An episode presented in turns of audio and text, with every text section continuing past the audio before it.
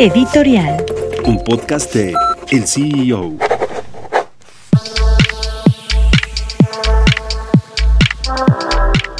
Finalmente se inaugura este lunes 21 de marzo el Aeropuerto Internacional Felipe Ángeles, el de Santa Lucía, y se inaugura a medias. ¿Por qué a medias? Porque no hay vías de acceso, de comunicación a este aeropuerto para entrar o salir del Felipe Ángeles porque tiene apenas siete vuelos que están confirmados de las aerolíneas nacionales, apenas uno internacional de la aerolínea estatal de Venezuela, es decir, no tiene la vocación y las características de un aeropuerto internacional, pero el presidente López Obrador quiso cumplir con la fecha eh, que se marcó desde el inicio de la administración para inaugurar este aeropuerto que es la primera de las cuatro obras de infraestructura icónicas de su gobierno y que pues eh, no hay muchas dudas de que pueda generar realmente una alternativa a la saturación que hay del aeropuerto internacional Benito Juárez, el de la Ciudad de México. Sin embargo, el presidente López Obrador asegura que sí será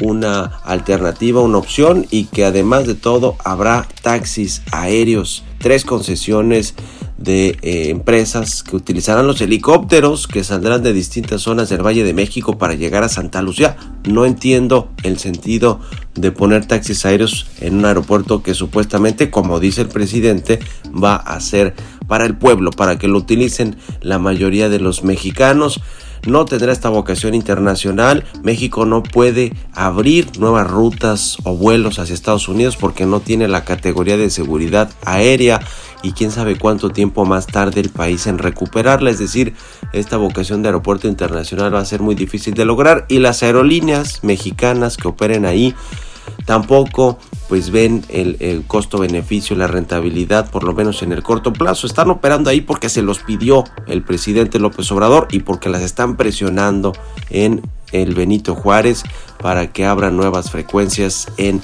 Santa Lucía. Ya veremos si funciona o no este aeropuerto. Por lo pronto, al inicio hay muchas dudas y de la opacidad de los contratos que se han entregado de eso mejor ni hablamos. Yo soy Mario Maldonado, director editorial del CIO.